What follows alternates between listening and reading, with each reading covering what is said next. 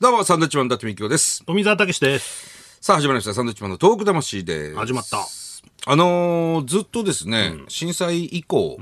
我々サンドウィッチマンが立ち上げましたトーク魂義援金というのがありまして、はいもう本当に様々な方に協力していただきまして、うん、ありがとうございます。ありがとうございました。本当にね。えーまあまあ継続はするんですが、今の現在で4億9000万以上のね、ご協力をいただきました。すごいことですよ。すごいことでございます。本当にありがとうございます。で、今回、今年の3月も、宮城県知事ね、村井さんに、えー手渡ししてきたわけですが、で、まあ、あのー用途、目的、使用用途っていうのかな。ずーっとですね、あの、震災維持、そして震災孤児の、要するに子供たち、ね、お父さんお母さん亡くされた子供たちいるわけですよ。1800人ぐらいいるのかな。えーその子供たちが、えー、20歳になるまでの学費だとか、生活費にこれを当ててくださいということで、えーまあ、福島県、宮城県、岩手県の県知事にこう分配して、えーあの、僕らがね、渡してきた届けてきましたわけなんですが、まあ、それぞれ、この被災3県の、えー震災孤児維持の子供たちのこの基金っていうのが、まあ、ある程度見えてきたと。やっぱりこう、大企業からドーンと、あの、寄付していただいたり、えーしてるらしくてね、結構実は溜まってきてるんです、なんていうお話を聞いたので、ちょっと用途を変えようかという話はしてるでしょ、前に。はいは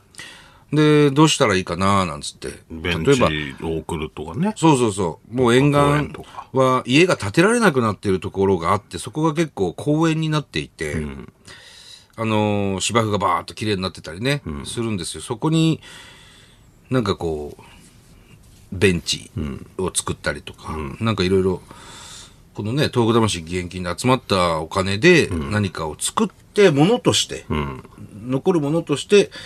寄贈するという。うん。ちょっと変えていこうかな、なんていう話をね。ねで、なんかアイデアあったら、そう。いただけますかっていうことをお話ししたそうら、なん結構ね、ありがたいこことんなんどねうですかっていうの来ましてね。そうなんですよね。はいちょっと行ってみましょうか。じゃあはい。はいえー石巻のうさばばさん。ありがとうございます。えー伊達さんが言っていた義援金でベンチを作る話、はいい、いアイデアですあねりがとうございますそこで一つ提案があります、防災用のベンチを作るのはいかがでしょうか防災用ベンチ。トイレになるベンチやかまどになるベンチなどがありますよ、はい避難所に行っても水洗のトイレは水がないと流せないので、汲み取り式や砂や薬剤を入れたトイレなら災害時には重宝です、またかまどになるベンチなら炊き出しにも最適です、私は、えー震災後石巻で、ふえー復興住宅を作るお手伝いをさせていただきました、はいその時団地の公園に防災用ベンチを設置したので、伊達さんが公園にベンチをと言っていたのでいいかなと思いメールしました、はあはえーこれからもお二人の活動を応援してますお体に気をつけて頑張ってくださいあ、ありがとうございます。これもね僕もこれ富澤が調べてたんですね。調べてましてこういうの見つけました、これいいかなとは思って話はしてたんですけどトイレにもなるトイレになるやつもあるの。へえ。だどうどういうふうにって詳しくは分かんないけど、探すとそういうものがいろいろ出てくるんでねそうだどねうせだったらそういう方がいいのかなとまあちょっと検討だな。そうですね。うん。ちょっとね、これも来てるんですよ。えー、こちらの方、横浜のしょうちゃん、ありがとうございます。。ありがとうございますえー、遊具やベンチもいいけど、土管がいいよ。土管土管はベンチにもなり、雨風しのげるし、かくれんぼもできる。いざとなると避難場所にもなる。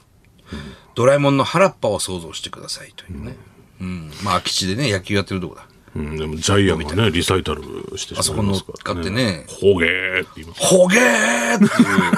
いう リサイタルやってね、みんながもう、わーってなる。土管ね、今なかなか見な見ないいねですね。土空管ねき地に土管とかね。空き地に土管、でも逆にないから、面白いのかなうーん、どうなんでしょうね。まあベンチにもなる座るし穴くぐって子供たちは遊ぶんだろうけども、ちょっと面白いかもねちょっと面白いですね。半分ぐらい埋めちゃってとか、スーパーマリオみたいにするとかうね。んまあ、上に、上に立てるうん、上に立てて、まあ横に置いてもいいんですけど。いや土管ちょっと面白いなとは思いました、まあここもね検討しましたはいはい、えー、安倍小太郎さん。ありがとうございます、えー津波の被害に遭った沿岸地域の県でベンチの設置などのお話をしていたと思います、はいしましたその中でサンドイッチマンさんが何か提案などあればとお話ししておりました、その件でご相談ですが、はい避難所を兼ねたキャンプ場を提案したく今回メールをいたしましキたャンプ場。えー震災時避難所の設置にも時間がかかり食材や水、寝具などの救援物資運搬業務も道路の状況が悪く対応にも時間がかかったことを覚えておりますはい。被害の大きかった場所になるべく見晴らしのいい避難所にもなる山間部に広いキャンプ場を設置し、寝袋テント水場や緊急時の仮設などにも利用できるキャンプフリーサイト、そして震災に関わる地域イベントの会場としてサンドイッチマンさんのイベント会場として、幅広い活用ができる場所として考えてもらえればと思います。ほ今後いつまた震災が起きるかわかりまあー起きるかもしれません、その時の未来のためにこのような場所があると安心できそうです、自分もアウトドアに長年関わってましたので、えー少しでもお手伝いができればと思います、うへえ。なるほど面白いですね、また。前にキャンプ場があおればーそういう道具もあるし、なるほど。うんいいまあアイデアではある何日かはこう、しのげる。ということか。そうだねうーん。おもろいですね。ねうーん。なるほど。札幌のあきこさん、はいどうもえーはじめまして毎週聞いてます札幌からです、ありがとうございます。え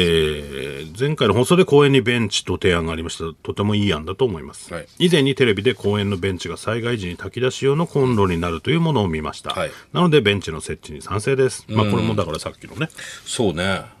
災害ベンチみたいなうん防災ベンチみたいないろいろ考えていただきまして、ありがとうあございりがとうまごすざい。ますちょっとはい。ちょっと検討しましょう、はいいろいろ。そうですねはい。えーさて、えーここで番組からお知らせがございます。えー2011年の7月からお送りしてきました、このサンドイッチマンのトーク魂なんですが、次回の放送で、なんと最終回になるんですわ。これですかそうです。この,、この10分の尺が30分になりますとか、そういうことじゃな く、終わっていく最終回になるわけですね。ね。残念ですが。そうですねはい。えーということで、また来週です。バイビーさよなら。